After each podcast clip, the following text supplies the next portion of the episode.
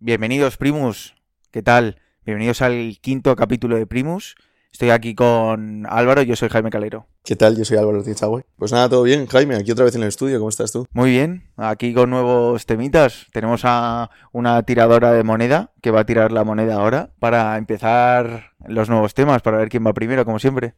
Para entrar en materia ya, pues si quieres, Emma, tira la moneda y, y empezamos. ¿Qué eliges, cara o cruz? Yo cruz.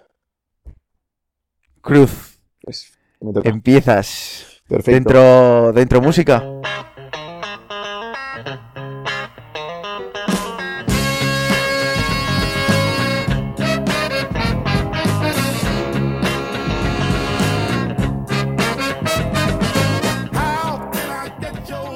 Bueno, Jaime, pues nada, yo voy a hablar sobre un tema que me gusta mucho, que ya hablé un poco en el primer capítulo, que es la música, pero esta vez en algo más concreto.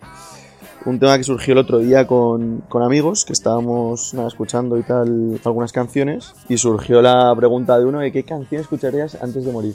¿Te has preguntado? No, la verdad es que no, no me lo he preguntado nunca. Yo tampoco, pero ¿sabrías elegir una? Mm, pues mira, se me ocurre una que es eh, Knocking on Heaven's Door, ¿Qué, qué- De- qué versión? Porque tienes la de Bob Dylan, la de Guns, Sting, Guns N' Roses. la de Guns N' Roses, muy bien.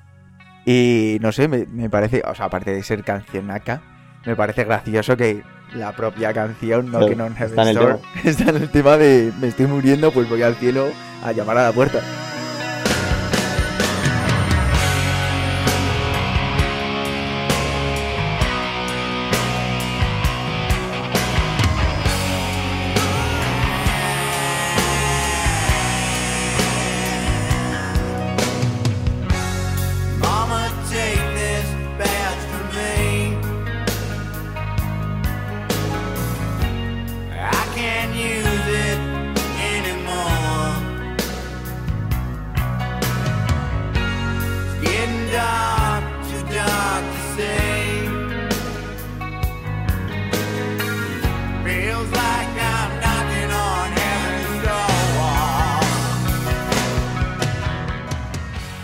Nada, buenísima. La verdad que esa canción es un espectáculo, Jaime. Yo, bueno, yo tengo una en concreto que pondría, es más por tema, no sé, que a lo mejor pues lo, lo que pasa con las canciones, ¿no? Que es que una de repente te llega y te transporta a un momento dado y te gusta mucho, te recuerda algo. Y es de Elena Malborg, que se llama Real Love, que es bastante buena. No sé si la conoces, pero tampoco es tan tan conocida.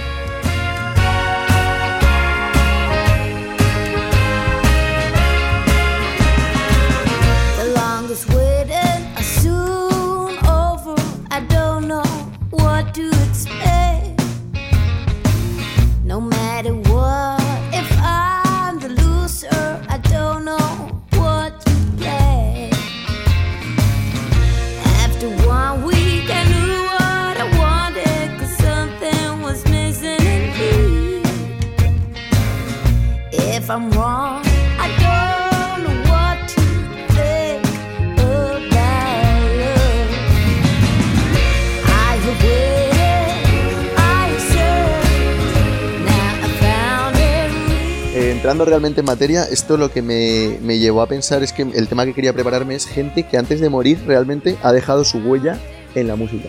Como por ejemplo el Club de los 27.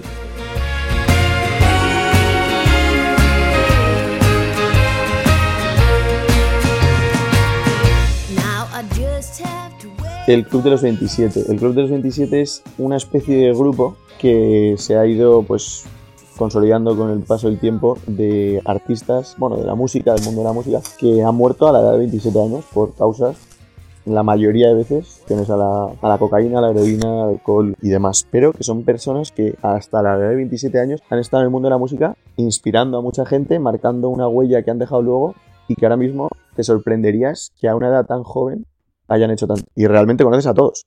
Yo voy a hablar de los miembros principales, porque tampoco me quiero ir por las ramas, porque se alargaría mucho. Quiero introducir un pequeño dato de alguno, poner canciones y bueno, ver qué le parece al resto, si realmente están de acuerdo con que han marcado mucho, mucha huella, si lo han hecho bien y nada, saber un poco opiniones. Si te parece, empezamos con el primero que es Brian Jones. Una pregunta, ¿hay como una especie de mito o algo que es la edad de los 27 o algo? ¿O da, ha sido la casualidad de que muchísimos artistas muy famosos de repente se han muerto a esa edad? Bueno, había una teoría, y sobre esto hay muchísimas conspiraciones y tal, que dicen que los 27, estadísticamente, era como la edad a la que tenían más posibilidades los músicos de, de morir, por tema adicciones, por tema fama, por tema de todo tipo de cosas, ¿no? Que había como una especie de estadística, pero nunca se haya llevado a la práctica, es decir, no se ha probado. Por lo tanto, no es, no es nada concluyente y yo la verdad que no me la creo, o sea, ha sido casualidad. Sobre, sobre todo era entre los años 69 y 71 que murieron varios y pues ahí se empezó a crear un poco el grupo. Pero bueno, el primero es Brian Jones, como te decía, que es el fundador de los Rolling Stones con, bueno, con Mick Jagger, con Keith Richards y con todos estos,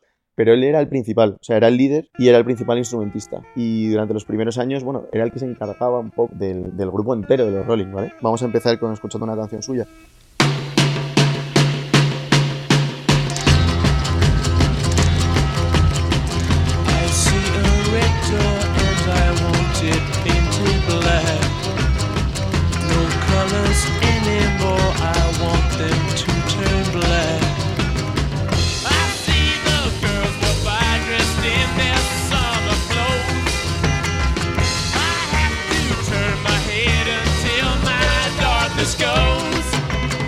Bueno, el caso es que, ¿qué le pasó a Brian Jones? Bueno, a los siete años, después de, haber empezado el grupo, de haber fundado The Rolling Stones, que ahora lo conocemos todo como uno de los mejores grupos de la historia, sin lugar a dudas, eh, fue despedido.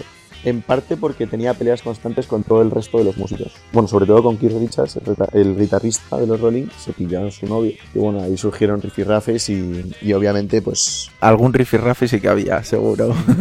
Alguno surgió. El caso es que se fue nada, a una bueno, a su casa y un mes más tarde fue hallado muerto en su piscina. Y hay varias teorías, conspiraciones, como siempre con todo este tipo de causas y muertes raras. Pero bueno, la más, por así decirla, más aceptada es un ataque de asma cuando estaba nadando, que eh, pues tiene poco misterio. Pero luego hay muchas cosas que es, estaba todo un compinche, estaba todo montado para que fuera como una especie de homicidio, un ajuste de cuentas porque decían que estaba intentando formar otro grupo aparte, que había tocado otros nombres como John Lennon, de los Beatles, a Jimi Hendrix, y todo eso iba a causar una ruptura de contratos de la música millonarios. Entonces se supone que dijeron que hubo un ajuste de cuentas y lo mataron. Thank you.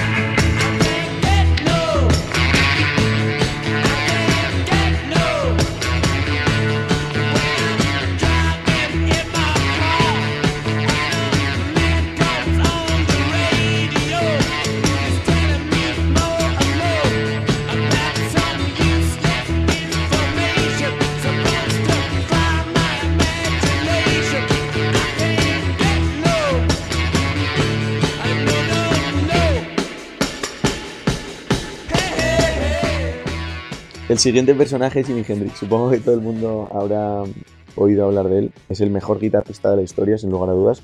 Pero su carrera profesional duró solo cuatro años. Un dato bastante curioso. O sea, es considerado uno de los mejores guitarristas y los más grandes estrellas del rock. Pero eh, su corta carrera pues, ha hecho que no haya llegado a, a dejarnos más, más perlas de esta, de esta música. Para la gente que no sepa quién es Jimi Hendrix, bueno, ponemos una canción.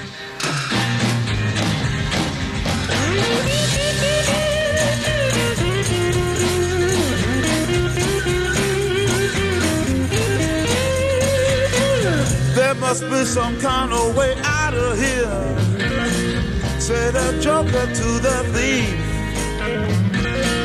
There's too much confusion. I can't get no relief. Businessman there, drink my wine. Plowman, dig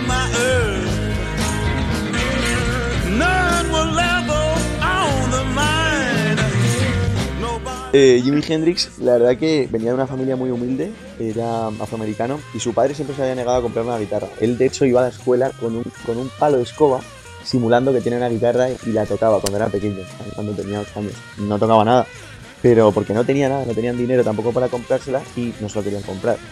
Y su primer instrumento fue un ukelele que se encontró en la basura. Y al cabo de varios años es verdad que sí, ya que consiguió su guitarra, empezó a tocar como a los 15 años. Pero bueno, la verdad que fue un elemento porque estuvo bastantes robos de coche, tuvo, o sea, tuvo muchos antecedentes. La policía le dio a elegir entre la prisión o el ejército. Y eligió el ejército, obviamente.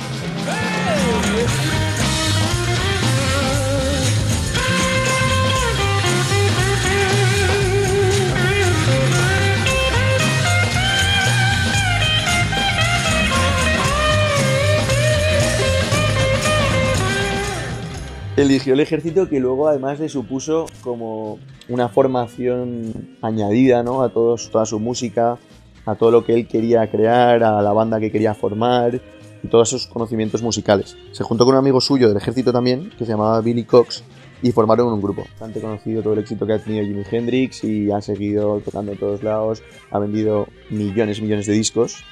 Pero bueno, la, la, verdad que falleció porque nunca dejó de estar en la controversia, ¿no? En tener adicciones, todo tipo de problemas en su día a día con la música, depresiones y demás. Y bueno, su muerte no está clara del todo, pero se dice que murió asfixiado por su propio vómito.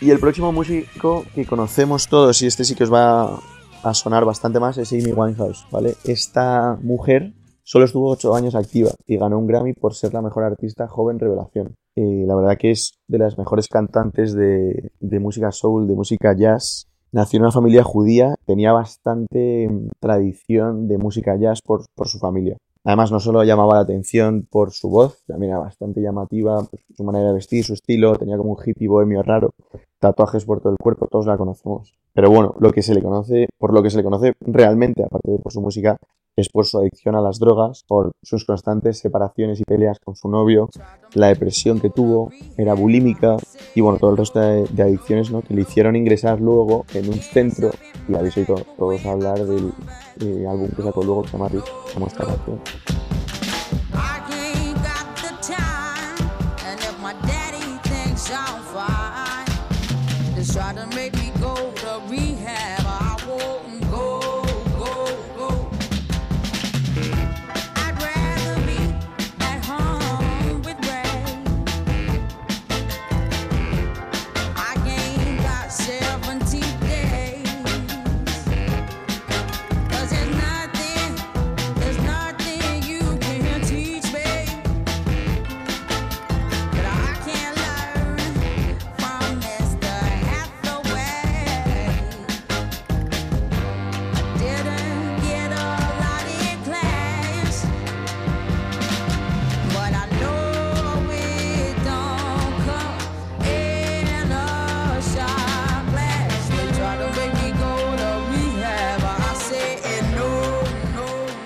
Bueno, la verdad que nunca superó su alcoholismo y a pesar de haber ingresado, haber sacado el álbum y demás, llegó luego a dar un concierto totalmente borracha que se catalogó como uno de los peores conciertos y más desastres. Y desgraciadamente murió por sobredosis. Sobredosis por, por haber tomado mucho alcohol. O sea, fue una, una intoxicación alcohólica. Esta, esta mujer nos ha dejado unas perlas de la música que durarán para el resto de la historia.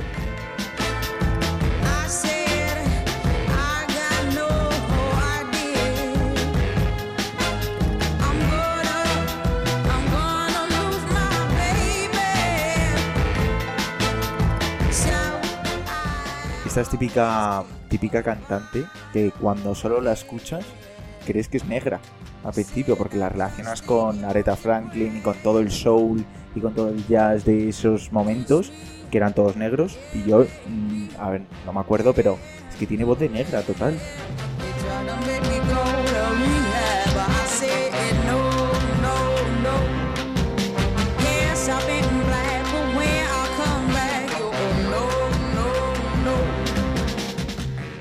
Bueno, y ya por último, porque tampoco me quiero alargar con todos los artistas de- del Club de los 27, además da para mucho, podremos hablar en otro podcast, es Kurt Cobain. Este, de hecho, es mi favorito. de este grupo. Ha vendido más de 95 millones de álbumes. Para quien no sepa quién es, es el cantante y guitarrista principal de Nirvana, aparte del compositor. Y bueno, es considerado uno de los músicos de rock más emblemáticos e influyentes de la historia de la música.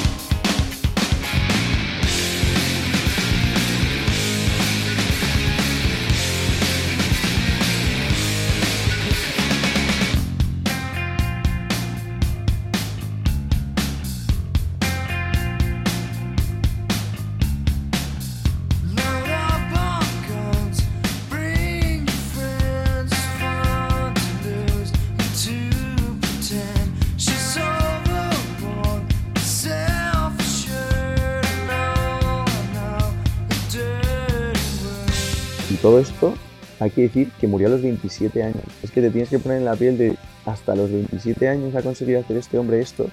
¿Qué hubiera pasado si todas estas leyendas de la música hubieran seguido vivas a día de hoy?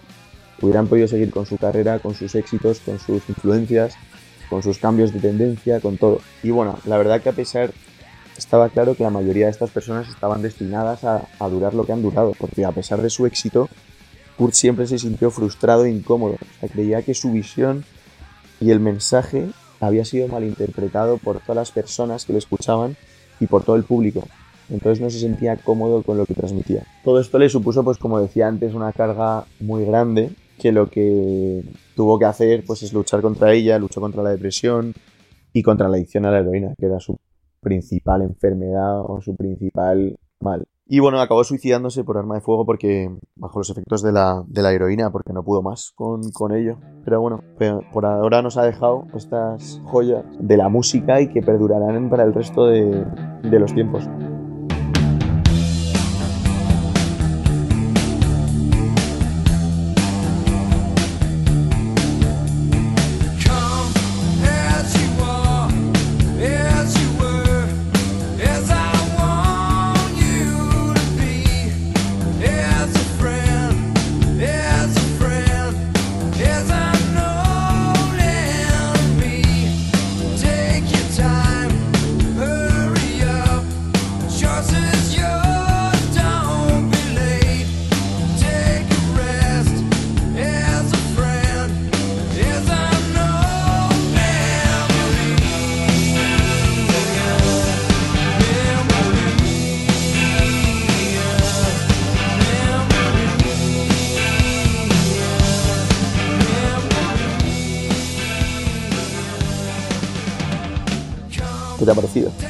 Opinas de estas personas? Pues mira, me encanta aprender más de música porque yo no tengo ni idea. Conozco bastante poco de ellos y me encantará y me han encantado las canciones que has puesto. Así que gracias, Alvarete, bro. Nada, un placer. Yo estoy deseando escuchar tu tema, que me has adelantado un poco antes. No me has dicho qué, pero, pero me apetece. Venga, pues vamos allá.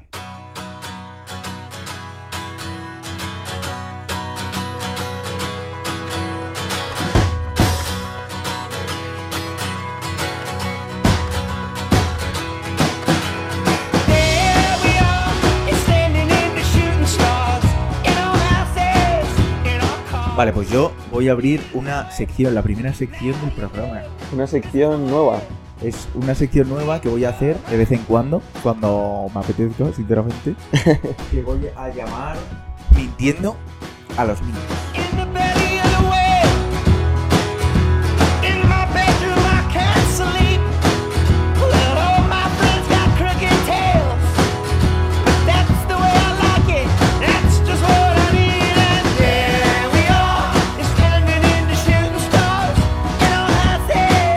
Voy a contaros la historia de Pedro González, un canario que nació en 1537. Nació con la enfermedad hipertricosis, que también se llama la enfermedad del hombre lobo. De ahí como le llamaban, de ahí como le llamaban, que le llamaban el hombre lobo canario. Nació eh, con esta enfermedad, que es una enfermedad, estás cubierto de pelo. Pareces básicamente una bestia. No sé si habéis visto alguna típica foto del circo del hombre peludo, de Mm. la bestia, pues es esa enfermedad, que estás todo peludo. Y en esa época, que es la época Carlos V de tal, pues era muy raro. A los 10 años fue encerrado eh, por su familia para partir hacia Bruselas como regalo a Carlos V, porque su familia era también de la realeza, pero de la realeza canaria. A los 10 años fue encerrado por su familia para ser enviado hacia Bruselas como regalo a la corte y a Carlos V. Qué heavy eso, ¿eh? Un regalo en plan, el... Un regalo, en plan, él como regalo, como atracción. Era lo que se llevaba en la época, pues. regalar a, a hijos. Reírse del- de los demás, básicamente. Era- le- Lo que se llevaba en la le, época. tenían, le tenían como una bestia y como una rareza, ¿vale? Durante la travesía hacia Bruselas fueron atacados por corsarios y después de pasar por varias manos llegó a ser regalado a otro rey que era en ese momento el rey de Francia, Enrique II.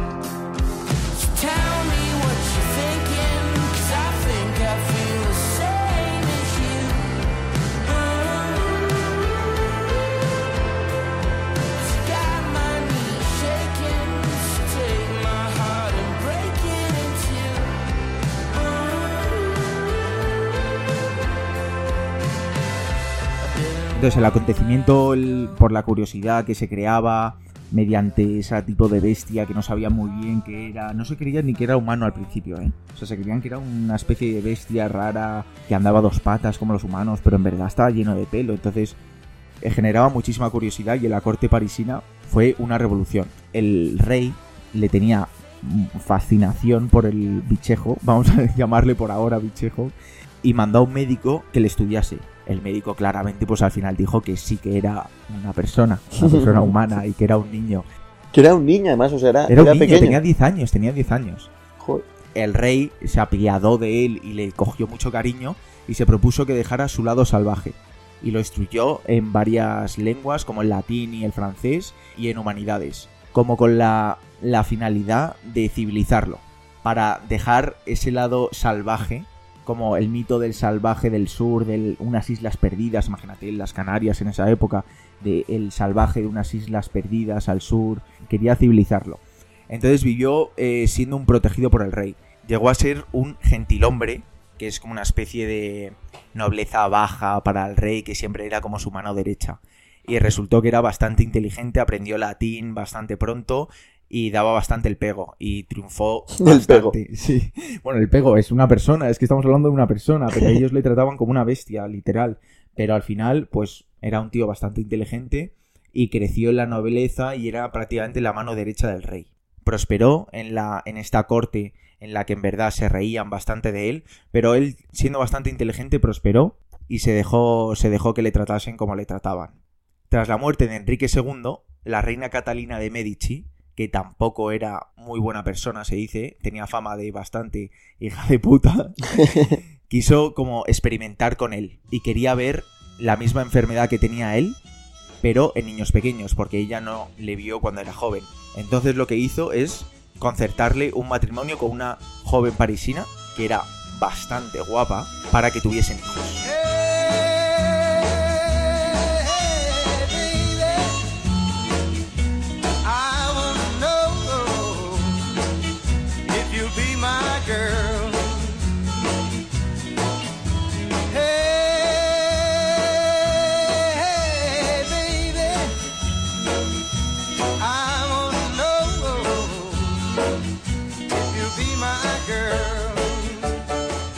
Para ver si salía alguno como él, ¿no? para ver si salía exacto un niño con esta enfermedad. Y la pobre, joven, bella, vamos a llamarle bella, conoció horrorizada a su futuro marido directamente en la misma boda.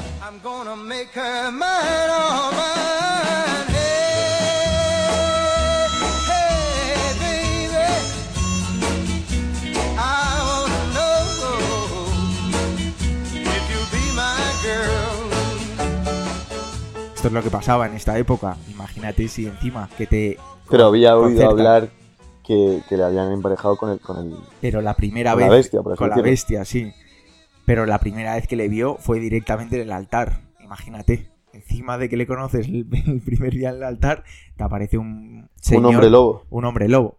Pues con todo lo imprevisto, la joven congenió muy bien con el velludo marido. Se enamoraron, pasaron un matrimonio, dicen que bastante feliz, y del matrimonio feliz salieron siete chiquillos, de los cuales cuatro ¿Eran hombres lobo?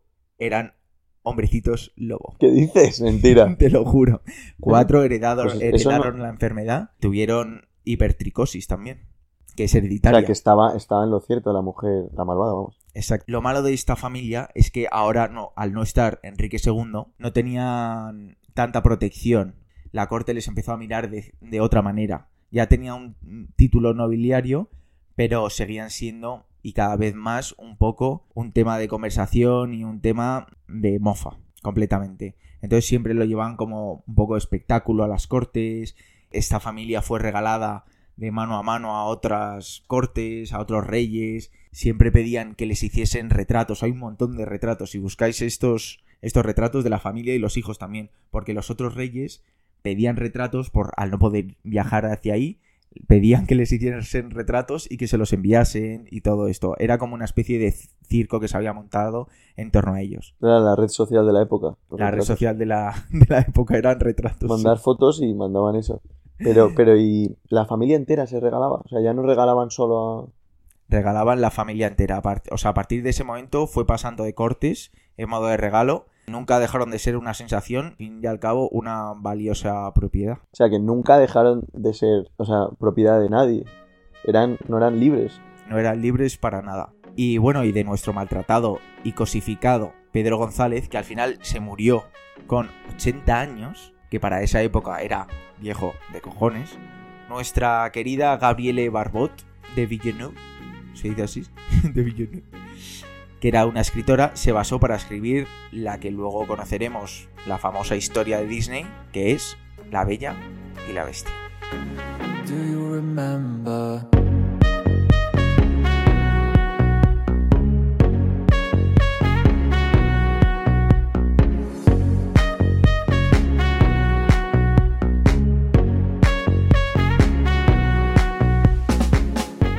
Qué bueno. Pues no sale en la película lo de los mini hombres lobo. No, al final... ¿No? Que Sale- Yo eso creía que te lo habías inventado. No, no, no, de- es que, o sea, se ve, hay fotos, bueno, no son fotos, son retratos de los niños que son, parecen... ¿Tú te catas de la... en Star Wars? Los- Sí, hay como unos mini chihuahuas. Sí, como los mini chihuahuas, ¿cómo se- Los Ewoks, pues parecen Ewoks, pero... No, no me cato tanto, pero, pero sí que sí que hay unos pequeñitos que parecen Sí. como perros, ¿no? Pues son como Ewoks vestidos de época. Con vestidos estos y tal. Vestidos de época, dices. Sí, sí. De la Ah, corte. De la corte. Y así que os dejaremos alguna foto en el Instagram para que les veáis, porque es bastante interesante ver los retratos. Oye, pues qué interesante, Jaime, me ha gustado. Esta, en Espero, esta- espero que les haya gustado también a, a nuestros oyentes. yo también, la verdad. En esta sección voy a ir contando historias, pueden ser de películas, pueden ser de historias típicas que se cuentan a los niños, y las voy a ir estudiando, desmenuzando de dónde vienen sus orígenes, porque hay muchos orígenes como a este que son un poco turbios, un poquito turbios, y que se han dado un par de vueltas para metérselos a los niños todo un poco... Sí, tiene buena pinta, la verdad. Así que nada, pues... Porque luego nunca sabes de dónde vienen estas cosas. próximamente la de Peter Pan, que la de Peter Pan tiene un fondo pf, que tela. Bueno, pues nada, Álvaro, este ha sido el, el quinto capítulo. Genial, Jaime, pues nada, ya volveremos a, para el sexto a grabar. La, la semana que viene nos vemos aquí de vuelta. Genial, con mucho más. Hasta luego.